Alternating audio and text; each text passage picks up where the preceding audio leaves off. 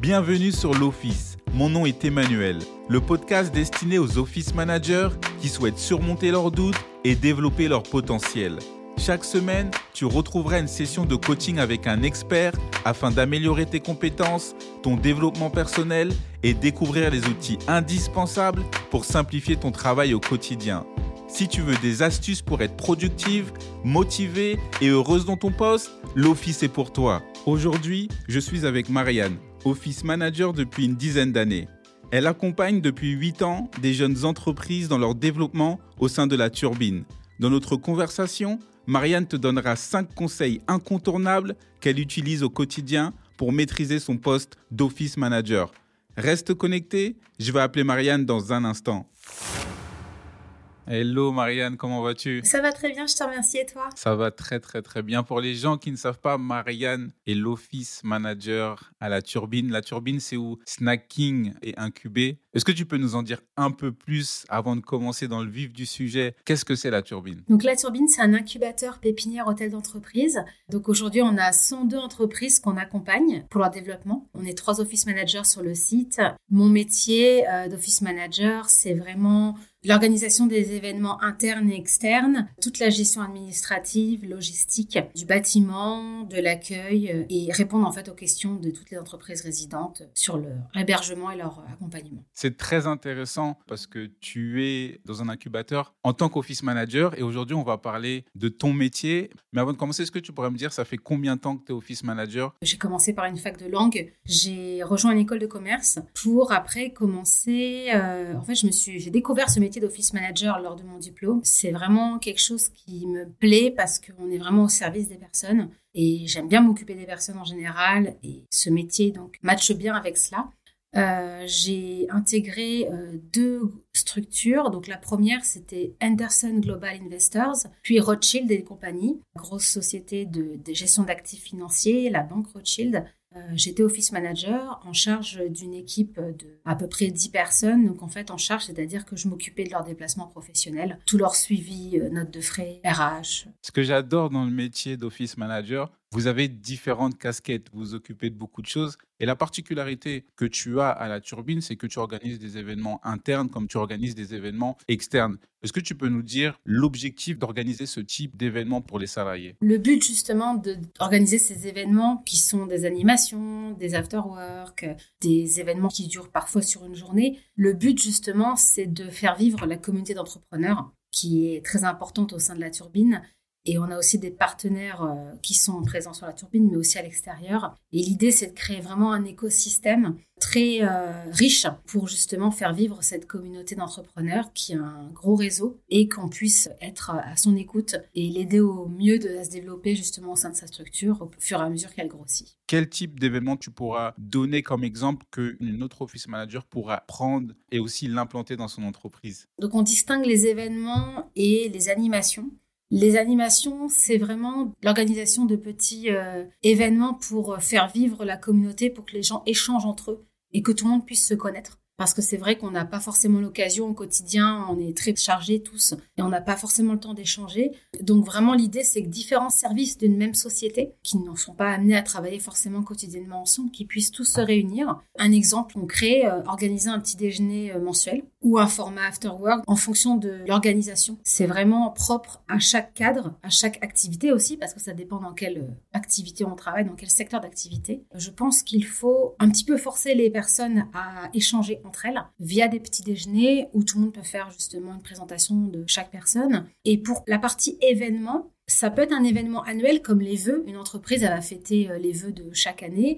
On peut organiser un événement en janvier. On peut faire aussi des dates anniversaires, les 5 ans d'une entreprise. Voilà, tous les événements qui vont aider à fédérer les personnes, à ce que les personnes soient euh, vraiment euh, aient le sentiment, un sentiment fort d'appartenance à l'entreprise. Et je pense que ça améliore le bien-être au travail, justement c'est un rôle d'améliorer la culture, de faire en sorte que les employés se sentent bien. Et tu le fais très bien justement en organisant des événements. C'est ce qu'on voit à la turbine à peu près chaque mois avec des événements petit déjeuner ou même avec des intervenants externes. Est-ce que tu as un processus pour organiser ce genre d'événement? Et si tu as un processus, quel genre d'outils tu vas utiliser pour que cet événement soit bien préparé le jour J? On met en place en fait un planning sur six mois à peu près, des gros événements, des petites animations, le tout confondu. Et on garde les idées qu'on veut insérer dans la deuxième partie de l'année, au deuxième semestre. Une fois que c'est bien validé, que tout est acté. Alors il y a un outil qu'on utilise très souvent au quotidien, je l'utilise beaucoup justement, c'est Canva. C-A-N-V-A, qui est un outil qui permet justement de produire euh, pas mal de supports visuels. C'est très simple d'utilisation, ça s'enregistre automatiquement, on peut insérer des images, on peut faire vraiment ce qu'on veut sans avoir à être formé parce que c'est vraiment très simple d'utilisation. Cet outil donc s'ajoute à Eventbrite qui permet de créer des liens d'inscription pour nous permettre de gérer nos événements et les inscrits, de s'assurer que bah, les personnes sont inscrites, de savoir combien il y a de personnes, en termes de logistique, c'est important savoir euh, si on est 10 ou 20, ça change beaucoup. Parce qu'après, avec ces infos, on prévoit l'espace. Donc la salle de réunion, par exemple, qu'on utilisera. S'il y a besoin de préparer un petit déjeuner, il faut qu'on ait une idée des quantités. Donc c'est vraiment des outils qu'on utilise bah, au quotidien pour planifier nos événements. Pour quelle utilité tu vas utiliser euh, Canva pour préparer ces événements? En général, on l'utilise pour justement faire des affiches qu'on imprime, déjà pour l'affichage classique, mais également qu'on intègre dans nos emails quand on diffuse l'événement et on joint bien sûr le lien Eventbrite pour permettre aux personnes tout simplement de cliquer pour pouvoir euh, s'inscrire en direct. L'idée, c'est d'envoyer un mail euh, pas chargé, mais justement qu'on ait un visuel grâce à Canva, très simple, avec les informations clés, un beau visuel. On peut intégrer beaucoup d'images, donc c'est vraiment très libre. Et aussi, Canva, on l'utilise pour tous nos affichages si on a besoin de mettre des informations liées au bâtiment, par exemple liées à la cafétéria du bâtiment, liées à, au cours de sport, voilà, tout type d'affichage. Vraiment, Canva, c'est l'outil idéal pour résumer tout ça et avoir tout le document au même endroit. C'est vrai que Canva, c'est un outil indispensable. C'est très facile d'utilisation. On peut tout faire. On peut faire des posts Instagram, on peut faire des affiches, des animations avec des dessins. Et je voulais revenir sur tout ce qui est fournisseur, par exemple pour l'organisation de tes petits déjeuners, l'organisation du bâtiment, de l'enceinte, des suivis clients, des fournisseurs ou même des intervenants. Qu'est-ce que tu vas utiliser comme outil pour maintenir à jour? On essaye au maximum de réduire les tableaux parce qu'une office manager gère beaucoup de tableaux, que ce soit des suivis clients, les fournisseurs, les partenaires. Et vraiment, le plus simple, c'est de limiter au maximum les tableaux, qu'on essaie de faire quelque chose, toutes les informations sont au même endroit. Il y a deux outils qui sont vraiment euh, super pour cela, qui sont Notion donc N-O-T-I-O-N, et Airtable, A-I-R-T-A-B-L-E. Notion et Airtable donc, sont deux outils qui permettent de réunir plusieurs éléments. On met nos clients, on met notre gestion du parking, on met la gestion des travaux du bâtiment, on met l'annuaire, les événements, on met également tout le suivi portfolio. En fait, vu qu'on accompagne les entreprises dans leur développement, on a un suivi des portfolios. Quels ont été les derniers échanges? Où en est l'entreprise aujourd'hui? Qu'est-ce qu'elle a besoin de faire? Et donc, toutes ces informations, pour pas s'y perdre et pour être vraiment très organisé, parce que je pense que c'est vraiment un maître mot pour une office manager, d'utiliser ces deux outils qui sont très simples d'utilisation, qui sont gratuits. Il y a des versions payantes qui sont plus euh, élaborées. Quand on connaît pas du tout Notion ou Airtable, on se met dessus, on essaye un petit peu de voir. Il y a pas mal de tutos aussi disponibles sur Internet. Et ça permet vraiment de réunir tous ces tableaux. Et on peut faire des modifications en direct sur l'un comme l'autre, Notion ou Airtable. Si on est, euh, bah, comme ici, trois office managers, qu'on a besoin de mettre trois infos presque au même endroit avec des tableaux différents, on peut directement le faire sans devoir quitter l'Excel pour que la personne euh, fasse les modifications. Donc c'est quand même euh, vraiment pratique au quotidien et l'information est directement euh, mise à jour. Est-ce que tu mets toujours en place des processus, par exemple du déplacement professionnel que tu dois booker un voyage pour un salarié ou pour le directeur Est-ce que là aussi tu vas avoir une checklist ou tu vas avoir un processus à suivre? Oui, bien sûr. Lors de déplacement, l'organisation de déplacements professionnels, la checklist, c'est vraiment le, le basique, je dirais. C'est des choses qui sont très récurrentes, l'organisation de déplacements professionnels pour euh, un ou plusieurs salariés. L'idée, c'est vraiment d'avoir euh, un processus justement bien précis pour ne rien oublier. Parce qu'en fait, il y a beaucoup de petites tâches qui sont pas compliquées en elles-mêmes, qui sont vraiment importantes euh, de, de, faire pas à pas pour rien oublier. Je vais donner un exemple bien concret. On a trois collaborateurs qui partent à Milan pour aller voir un client là-bas. On va commencer par réserver les billets d'avion. On va réserver l'hôtel s'il y a plusieurs unités. On va rentrer toutes ces informations dans leurs agendas. Moi, en pratique, j'ai beaucoup utilisé Outlook parce qu'ils peuvent y accéder directement avec leur téléphone. Il faut toutes les informations, l'arrivée et le départ, il faut les mettre dans l'agenda. Il faut mettre tous leurs rendez-vous, que tout soit bien indiqué. Petit tips, par exemple, si on a une entreprise euh, qui va rencontrer la société X, bien mettre l'heure du rendez-vous, en plus du fait que ça s'inscrit dans un agenda, le marquer dans l'objet, par exemple 14 heures. Eux, dans leur téléphone, ils vont le voir tout de suite Donc, ils n'ont pas besoin d'ouvrir quoi que ce soit. Ils ont vraiment tout leur roadmap sur leur agenda. Donc, ça, c'est toutes les données qu'ils ont besoin de savoir. Boarding pass aussi. Il y a un timing bien précis, mais générer le boarding pass donc la veille pour qu'ils puissent l'avoir. Et il y a un QR code. Ce QR code, l'intégrer dans l'Outlook. La personne qui voyage, qui est en déplacement professionnel, elle veut pas avoir plein de papiers. Elle veut vraiment avoir tout. Euh, concrètement, tout est digitalisé, tout est numérisé aujourd'hui. Donc faire en sorte qu'ils n'aient pas à réfléchir et qu'ils aient vraiment à l'esprit leur rendez-vous et ce qu'ils ont à dire.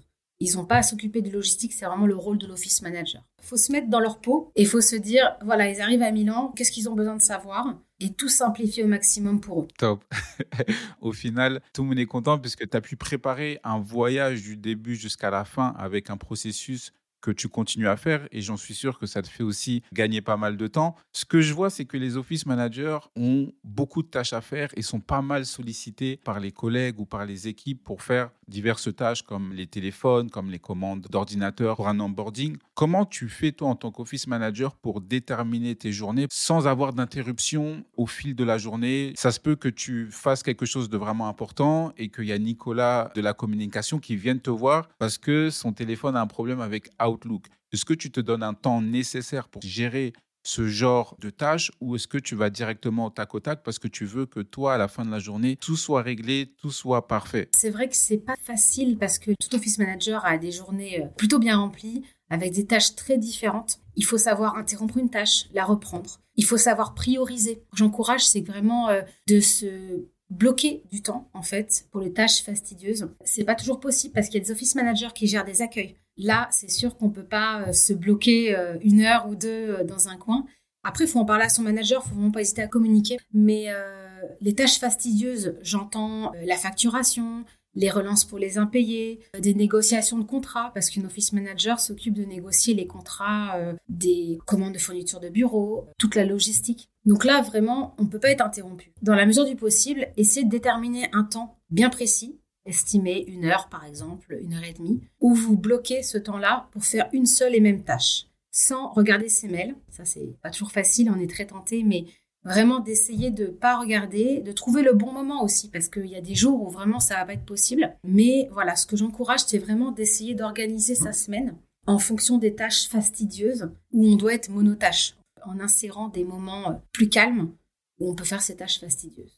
C'est vrai que ça peut arriver des tâches, comme tu dis, fastidieuses. Une tâche qui va s'ajouter sur une tâche et sur une, deux semaines, on peut vite se trouver sous l'eau. Je reprenais l'exemple d'un collègue qui vient te voir pour une tâche, mais qui est moins importante. Comment tu vas t'y prendre pour expliquer à ce collègue que tu as une tâche un peu plus importante et que c'est peut-être pas le moment de le faire? Comment toi tu t'y prends dans ta communication avec les autres personnes pour leur faire comprendre que peut-être qu'il y a une autre priorité. Est-ce que tu as une to-do list que tu leur partages? Est-ce que tu leur communiques en amont? Comment est-ce que tu fais? Pas évident parce que c'est vrai qu'il y a des choses qui peuvent arriver. Et, euh, on va prendre l'exemple de ce collègue de la communication, Nicolas, qui euh, justement euh, a un problème. Il est vraiment embêté tout de suite là et bon, bah forcément, il veut que ça se résolve tout de suite. Il faut arriver, c'est un exercice pas facile, il faut arriver à prioriser les tâches pour éviter d'être noyé dans toutes les demandes. Les demandes, c'est des demandes orales, comme le collègue qui vient nous voir. Ça peut être les emails, ça peut être les appels aussi. Il faut vraiment essayer de pas se retrouver sous l'eau, d'être vraiment noyé dans tout cela. Ce que vous pouvez faire, c'est justement créer une arborescence sur votre Outlook, dans votre euh, boîte de réception, quand vous recevez vos mails. Essayez de créer des sous-fichiers. Vous pouvez classer vos emails. Je sais qu'en pratique, je faisais souvent par collègue. Quand je m'occupais d'une équipe de 10 personnes, ils avaient chacun leur dossier.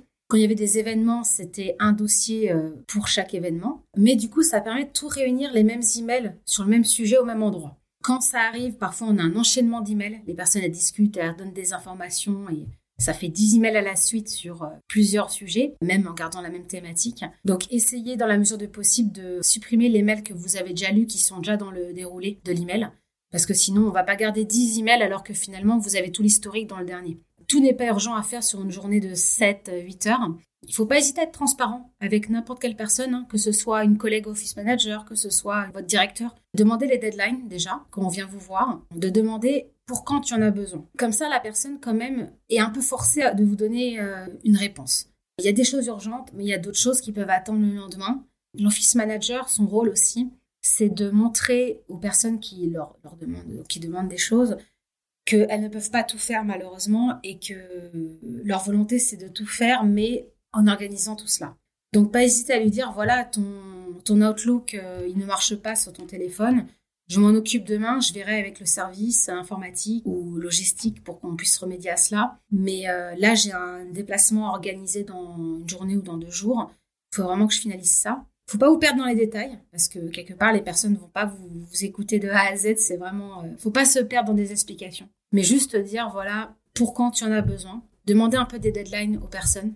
Ça va les forcer à, un petit peu vous donner une date, tout simplement, et euh, que vous puissiez vous organiser je sais qu'il y a des office managers qui craquent, elles veulent trop bien faire.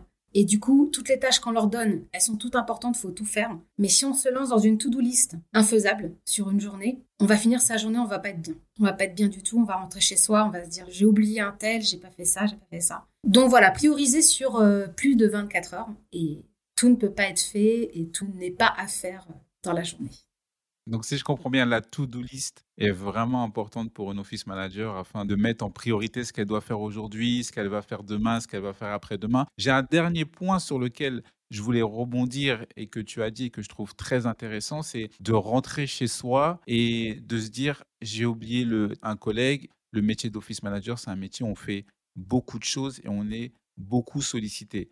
Si toi, tu devais te donner un conseil, on va dire à la Marianne qui vient de commencer son poste d'office manager il y a huit ans, qu'est-ce que tu pourrais lui dire? Euh, C'est vrai que le maître mot, en fait, c'est l'organisation être très organisé. Donc, euh, une office manager euh, qui commence, il y a quand même des compétences et des habitudes. Il faut être quand même organisé, il faut aimer rendre service. Et il faut aussi aimer son travail, en tout cas passer des bonnes journées, ne pas se retrouver submergé. Donc je pense que la base, en fait, finalement, euh, c'est la communication avec l'équipe et son manager. Ce qui est super dans ce métier, c'est que chaque office manager, elle modèle son poste. C'est vraiment, comme tu le disais au début, une personnalité. Donc quand on choisit un office manager, quand on embauche une office manager, on craque un petit peu pour la personnalité de la personne. C'est sûr qu'il faut quelqu'un de souriant, il faut quelqu'un qui aime communiquer, qui aime échanger, qui aime fédérer les personnes et qui a le sens du service, qui aime, euh, qui a beaucoup d'écoute, qui aime les autres en général ce que je peux donner comme conseil, c'est vraiment de pas hésiter à communiquer avec les personnes parce que une office manager qui doit gérer 15 euh, commerciaux, par exemple, ils vont tous avoir des demandes différentes. Les commerciaux entre eux ne savent pas ce que un tel a demandé à l'office manager. Et pour éviter d'être sous l'eau, justement, et de passer une bonne journée, d'être fier de soi à la fin, c'est vraiment de leur transmettre, échanger avec son manager, transmettre quand vraiment ça devient trop lourd, quand il y a trop de tâches. Parce que c'est vrai qu'une office manager, parfois, qui est efficace, on a tendance à lui en donner encore plus. Mais c'est important de communiquer avec son responsable, de lui dire euh, que là, voilà, c'est beaucoup trop chargé, que parfois il y a même besoin d'embaucher une deuxième office manager, une troisième, ça dépend du, lieu. Mais voilà, ce que je peux donner comme conseil, c'est de ne pas hésiter à faire des petits points réguliers avec son manager, de pas attendre l'entretien annuel, mais de communiquer pour vraiment euh, lister un peu les tâches, voir ce qui est possible, voir ce qui est trop, L'office manager, c'est un peu la happiness manager aussi. Donc, elle doit s'occuper un petit peu de, tout le monde et euh, que les autres lui rendent bien. Et là, je pense que c'est un win-win et euh, tout le monde est ravi. Top. Moi, c'est ce que j'adore à propos des office managers. Comme tu disais, c'est happiness manager puisqu'elle s'occupe des, des, équipes. Il faut qu'elles aient du, quand même du punch, qu'elles soient souriantes parce que c'est aussi la première image de l'entreprise lorsqu'il y a par exemple un intervenant externe, lorsqu'il y a un coup de fil, c'est l'office manager qui sera la première en avant à refléter l'image de l'entreprise. Je te remercie beaucoup, Marianne, d'être avec moi, d'avoir été avec moi, d'avoir accepté l'interview et je te souhaite une bonne journée. Merci d'avoir écouté notre conversation pour l'épisode numéro 1 avec Marianne. Le podcast est disponible sur Spotify, iTunes et Deezer avec un épisode chaque lundi. Et si tu as aimé l'épisode, partage-le à un ou une office manager. Et je veux te rappeler que si personne ne te l'a dit dernièrement, tu es apprécié et ton énergie est une source de joie pour les autres. À lundi prochain.